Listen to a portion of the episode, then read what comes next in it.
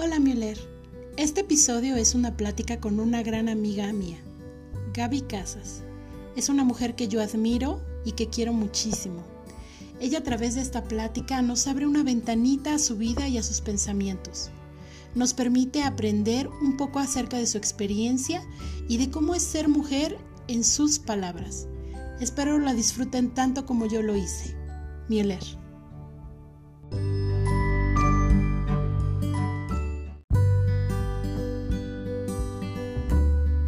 Bienvenidos a Mioler, el podcast de mujeres para mujeres. Mi nombre es Carla y el día de hoy tengo una invitada de lujo. Hola Gaby, ¿cómo estás? Hola Carlita, muy bien, ¿y tú? Muy bien, estoy muy contenta que me estés acompañando en este podcast. ¿Tú cómo Yo también estoy muy contenta. ya lo teníamos planeado desde hace rato, ¿verdad? Ay, sí, pero con esto de múltiples actividades, como que todo, todo se pausa, pero ya estamos aquí listas. ¡Yay!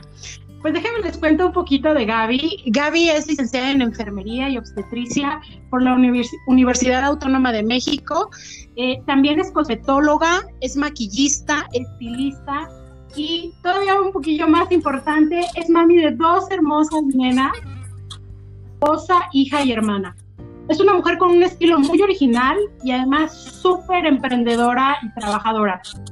Yo la verdad estoy bien contenta de poder platicar con ella aquí en Miller. Le tengo mucho cariño. Ella fue mi profesora durante los dos primeros años de mi carrera y desde entonces tenemos una amistad muy linda. Pero para mí es que ella durante todo este tiempo que yo tengo de conocerla ha sido mucho los derechos de las mujeres, que no permite que nadie la violente y que además apoya a otras mujeres y las defiende. Así es, Carlita. Así es, no es fácil en el, en el, país, principalmente que vivimos. Yo creo que esto es una situación mundial que en la cual ahorita pues tenemos acceso a más información y nos damos cuenta de muchas cosas que antes a lo mejor no lo había, pero pues sabemos que la violencia, el machismo está a todo lo que da, ¿no? Es un tope y principalmente pues yo estoy preocupada porque pues soy mujer, tengo hermanas, somos cinco hermanas, este, puras mujeres, tengo sobrinas y principalmente tengo dos hijas.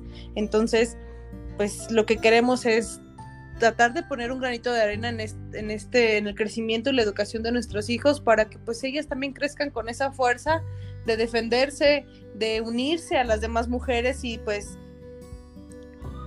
principalmente ser fuertes pues ante toda esta situación y saber sobrellevar y no rodearse de gente que les haga daño, ¿no?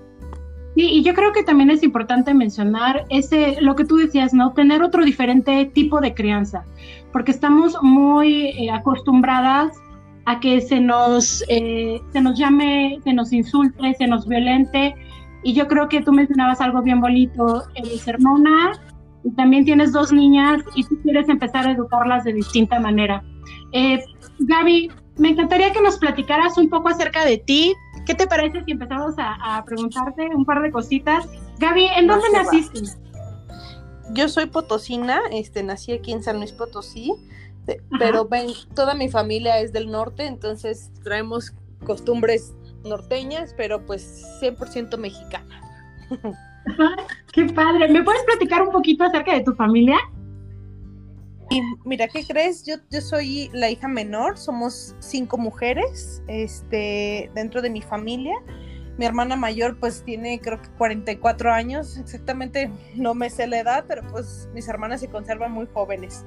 Tengo 10 sobrinos, este, sí, de hecho el más grande tiene 25 años, casi mi edad.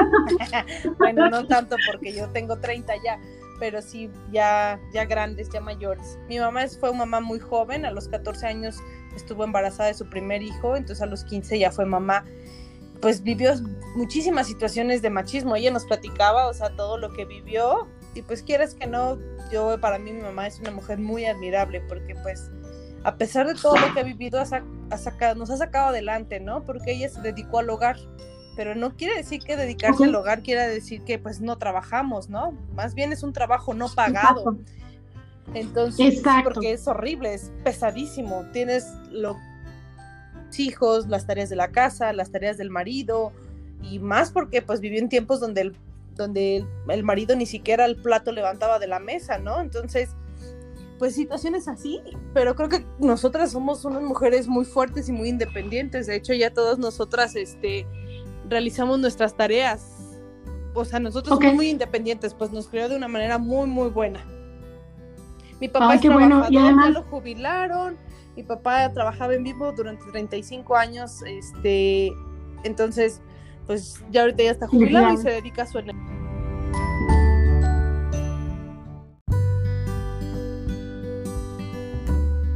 pues, Gaby, pues, realmente esa es mi familia. No, qué hermosa familia y además qué padre que nos cuentes que de hecho este empoderamiento que tú, eh, que nos das a muchas mujeres, viene ya también desde atrás, desde tu mamá, tus hermanas. O sea, esta cultura que tú ya tienes y que reflejas a las demás personas, este, no viene nada más de ti. Qué bonito y qué interesante. Sí, pues, pues yo creo que no es fácil, Carla, porque te digo que vivimos en un mundo de situaciones muy, muy, muy difíciles. Yo la verdad no soy una persona, o sea, que tenga un problema con los hombres porque pues tengo un marido, ¿no? No tengo problema hacia el, hacia el género masculino, simplemente hacia la violencia, ¿no? Simple, en específico a eso. Yo soy una persona que yo yo no tolero, también yo creo que también entre mujeres a veces existe esa violencia, hay mujeres que son machistas, me he topado con mucha gente que es así y muy cercana de que eh, es hombre, tú tienes que cocinarle, es hombre, tú tienes que lavarle. Y yo, yo siempre le he dicho a mi esposo, o sea, no, así aquí en la casa tú y yo los dos somos somos cabeza grande, ¿no? O sea, aquí los dos tenemos obligaciones, este, derechos y aquí vamos a la par, ¿sí? ¿Por qué? Porque pues yo no me crié con la, con, con la mentalidad de decir, ay, depender de un hombre, pues, de que pues si mi hombre no me da dinero, ay, entonces yo no soy nada. ¿Sí me explico? Yo quiero, yo, yo les quiero enseñar a mis hijas que ellas por sí solas se valen, pues, que ellas tienen valor como mujeres, como personas, independientemente del género o del sexo. Este, ellas se valen por sí mismas y eso es bonito, ser una mujer independiente que pues si hay una ruptura entre marido y mujer, o sea, no va a pasar nada porque yo sé que puedo salir adelante y eso es lo que ellas deben de aprender. Aparte yo soy una mujer multifuncional, o sea, yo les digo a mi, a mi esposo, si tú y yo nos separamos, tú sabes que yo no me muero de hambre, porque de alguna manera yo voy a sacar dinero. y yo admiro mucho eso de ti y de hecho por ahí va mi siguiente pregunta. Gaby, ¿cómo es que te decides a estudiar enfermería? ¿Qué crees que estaba muy chavilla? Tenía 16 años, casi por cumplir 17 cuando se hizo lo de las propuestas en las preparatorias para postularte a alguna carrera. Mi, tengo una hermana que es enfermera y pues yo decía, mis papás insistían porque pues mi papá también tiene algo de machismo, ¿no? Insistía que tenía que tener una carrera, fuerzas, una carrera. Y yo sí, yo desde que tengo uso de razón, a mí me encantaba todo lo de belleza. Pero mi papá decía que no, que me iba a morir de hambre, que como una vieja fodonga en casa y así. yo decía, ay, no. Entonces, pues de ahí fue el momento en que yo dije, no, pues mis papás quieren que sea ingeniera, no, no quiero ser ingeniera, voy a estudiar enfermería. Por darles en la torre, ¿verdad? La que me dio la torre fui yo.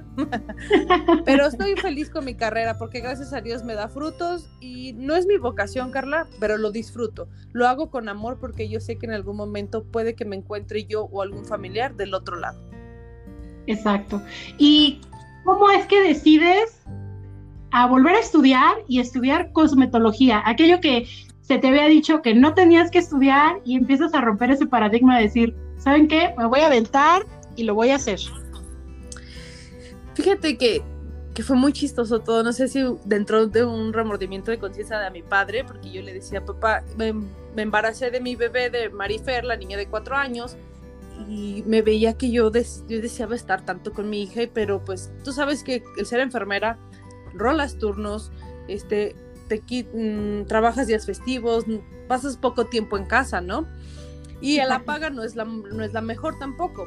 Entonces me veía que yo sufría ante eso. Entonces mi papá me dijo, ¿sabes qué, Gaby?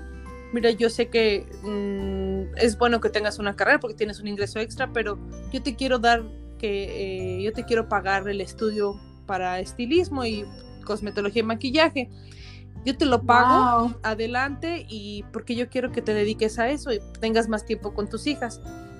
Entonces, pues ya fue el momento que mi papá me, me apoyó y pues estudié. De hecho, ya Fer ya estaba tenía como un año o dos años y fue cuando empecé a estudiar. Un año tenía Fer cuando empecé a estudiar. Mira qué interesante que inclusive tu papá haya cambiado de opinión y todavía aún más eh, padre que te haya apoyado. Gaby, ¿no te dio miedo? ¿Con qué te enfrentaste con todo este nuevo cambio de carrera? Fíjate que me estaba muy feliz y muy ilusionada. La verdad también soy muy agradecida con, con mi pareja con mi esposo, porque siempre me apoya, sí, sí, sí, le digo, oye, quiero hacer esto, sí, ándale, sí. Entonces fue difícil porque pues en esos tiempos pues no ganábamos mucho dinero, o sea, y tenía que invertir en material. Mi papá me dijo, yo te pago la escuela, tú invierte en material. Entonces era de que mi esposo le decía, oye, ¿qué crees que ahora me pidieron esto? Y tú sabes que las cosas no son tan baratas, ¿verdad? Bueno, nada es barato en este mundo, ¿ah? Pero tenía que invertirle, entonces yo decía, híjole, no, pero mejor me, me, espero para la otra semana por la niña, leche y esto. Decía, no, no, no, ni modo, pues a ver cómo andamos apretados, pero tienes que comprar tu material. El chiste es que termines bien tu carrera. O sea, sí, sí llegó momentos en que decía, voy a desertar, porque pues no la voy a librar. Pero después pensé y dije, bueno, si mi papá me está dando la oportunidad, tengo que aprovecharla y es lo que siempre he soñado. Y no, gracias a Dios, pues la libré. Yo creo que lo económico a veces sí sí te desanima un poquito porque pues dices, no quiero que ni mi bebé ni nosotros vivamos momentos de difíciles, pues. Y qué padre que se dieron las cosas, ¿no? Paulatinamente. Sí, no, no, no, no, antes me decía mi esposo, ¿y no, no crees que hubiera sido mejor que, o sea, tú crees que cambiaría, cómo hubiera sido que esto lo estudiaras antes de que naciera la niña? Dije, pues hubiera estado súper también.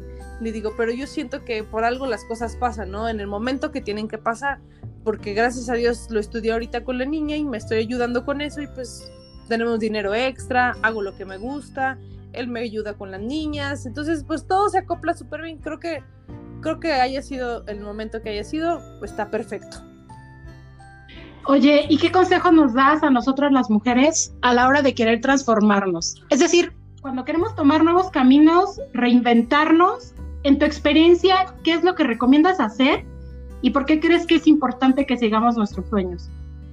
Fíjate que yo soy una persona súper indecisa, o sea, he tenido muchos problemas por esas cosas porque hay, hay cosas he tenido problemas en decir no quiero esto, sí lo quiero, ¿sí me explico?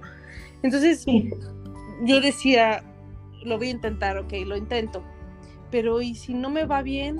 Tuve experiencia, he tenido experiencias malas con, con esto de estilismo porque pues nadie es perfecto, todos cometemos errores alguna vez, yo no, yo no soy perfecta. Entonces son momentos en los que dices, no, ¿sabes qué? Ya me detengo. Pero después pienso y digo, no, porque si, ¿de qué sirve todo el esfuerzo que haces si no estás haciendo lo que realmente te gusta, ¿no? O sea, ¿qué, ¿cuál es el sentido de la vida? ¿A qué venimos a la vida? A, estar frustrados, a estar infelices. Entonces, eso es lo que me impulsa. Yo creo que cualquier mujer debe de impulsarlos, es decir, a ver, ¿qué es realmente lo que me hace feliz?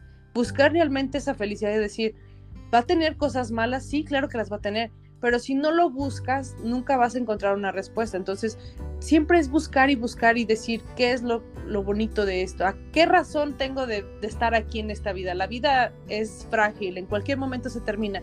Y si ese momento en el que estás no lo disfrutas, pues entonces no hay razón de vivir, ¿no? Yo lo veo de esa manera, esa es mi manera de ver. Entonces, y como mujeres sí te vas a topar con muchas de que, oye, pues vas a descuidar esto, vas a descuidar tu casa, tu marido, lo típico, ¿no? Pero yo dije, no, pues si mi marido me apoya, ¿qué más quiero, no? O sea, rodearte de gente que también te motive, porque a ver, hay gente que pues por más que dices que te quiere y a lo mejor no te motiva y te hace chiquito y tú permites que te haga chiquito. Más bien no te hace, nadie te hace, tú te haces sentir chiquito. Y empiezas a creer ese tipo de cosas, ¿no? Sí. Por eso te digo, o sea, lo importante es aquí pensar en ti más que en ti. Porque yo creo que ese ejemplo yo les voy a dar a mis hijas. Van a decir, mira, mi mamá, aparte de que es enfermera, aparte a mí me gusta cocinar, vendo pies y no me da vergüenza hacer absolutamente nada de eso, Carlita. O sea, estoy feliz de lo que hago. Yo la verdad te admiro muchísimo por eso. Te admiro un montón porque siempre te veo que siempre estás emprendiendo, que no te detienes, que nada te para.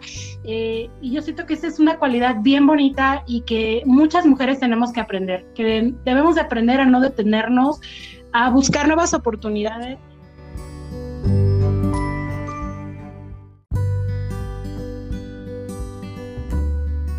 Sí, y eso es lo frustrante, eso es lo feo, porque te quedas con el qué hubiera pasado, ¿sí, no? O sea, ¿qué hubiera pasado? Y si lo hubiera hecho, ¿qué tal que si me hubiera ido bien? Y si no me hubiera ido bien, pues no importa, porque de ahí aprendes, te levantas y vamos, ahora, ¿qué otra cosa puedo hacer? Fíjate, yo me acuerdo mucho cuando empecé con lo de estilismo. Yo desde hace tiempo vendía comida, vendía mis pies y vendía cosas en una página de internet. Nada más que lo dejé porque la verdad sí es muy pesado. Ajá. Entonces, me acuerdo mucho de una persona que, que le dijo a mi mamá, estaba molesta por una situación que pasó y le dijo a mi mamá, ay, de nada sirve, tu, tu hija, era una mujer, le hace, este, a todo le hace y nada le funciona.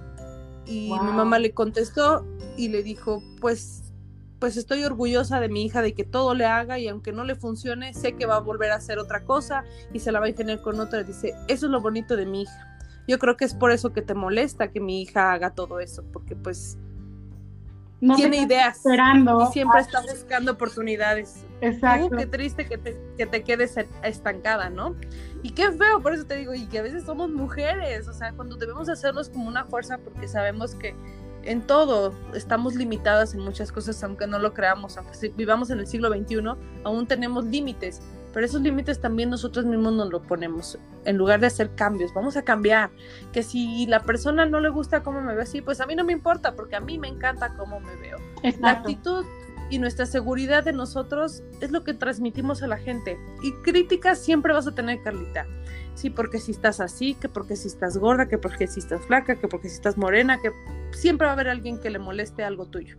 Pero a veces ese brillo es el que les molesta porque se sienten, quieren ser algo de lo que tú eres, pero no lo pueden ser. Sí me explico, se, se escucha muy redundante, pero es real.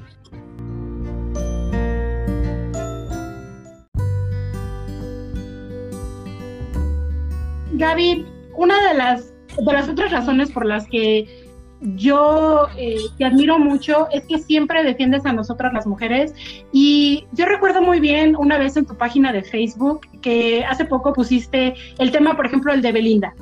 Y recuerdo que en alguno de los comentarios de este post tú comentabas que ella tiene derecho a, a que ande o que escoja con quien ella quiera tener una relación.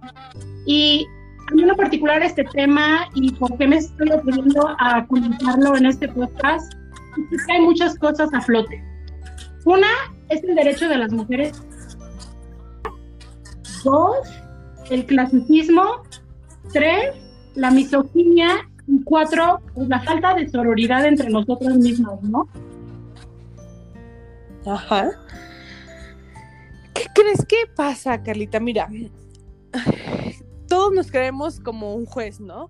Todos nos creemos con el derecho del dedo, así como de apuntar y decirle a la gente, eres esto, eres lo otro, eres lo otro, porque lo hiciste. Todos nos sentimos con ese derecho de venir y apuntar a todo mundo de la vida personal, de la vida sexual de esas personas.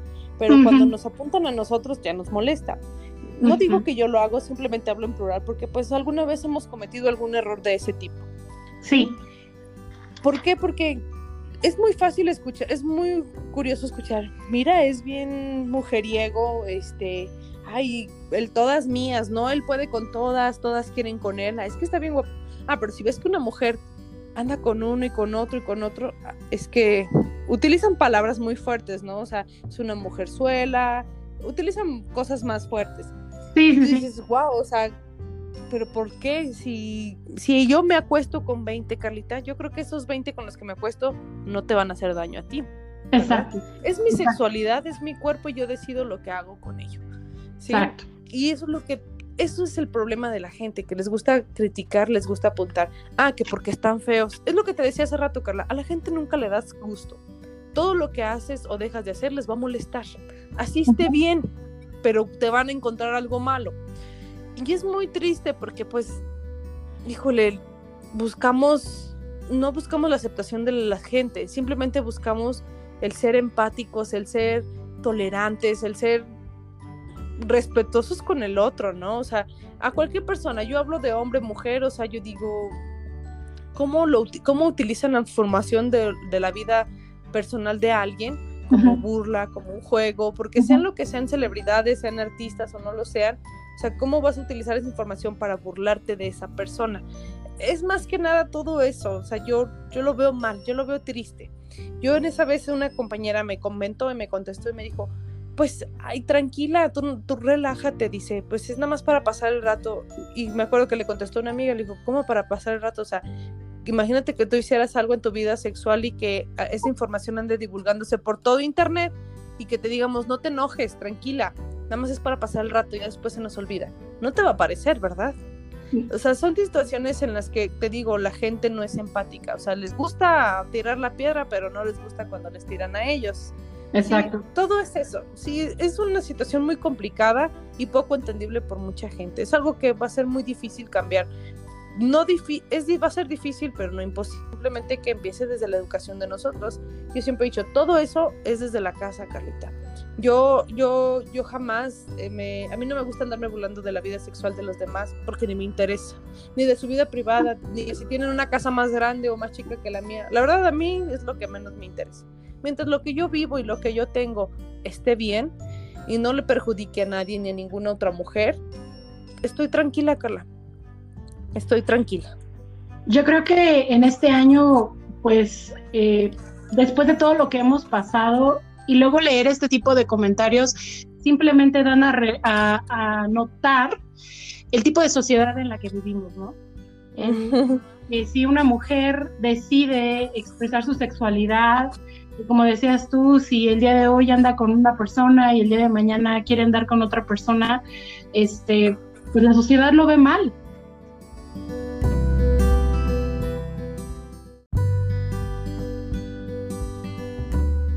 Mostrarnos fuertes, mostrarnos seguras de nuestra actitud, creer, que nosotros, creer en nosotras mismas que también nosotros podemos ir, podemos este, crear cosas, no sentirnos menos por un hombre, porque creo que tenemos la misma capacidad que un hombre, que a lo mejor hay lugares en los que no se, no, se, no se ve de igual manera, pero el imponernos, el creer en nosotras y tener esa seguridad, yo creo que nos hace, nos hace nos hace sentir este o vernos realmente ante el mundo, ¿no? O sea, vamos a ser visibles ante el mundo como, como lo que somos, mujeres seguras, este, y, con, y con, y creer en nosotras, principalmente. Como, como mamá de dos nenas, ¿cómo es que estás educando a tus hijas? ¿Qué paradigmas estás rompiendo en su crianza?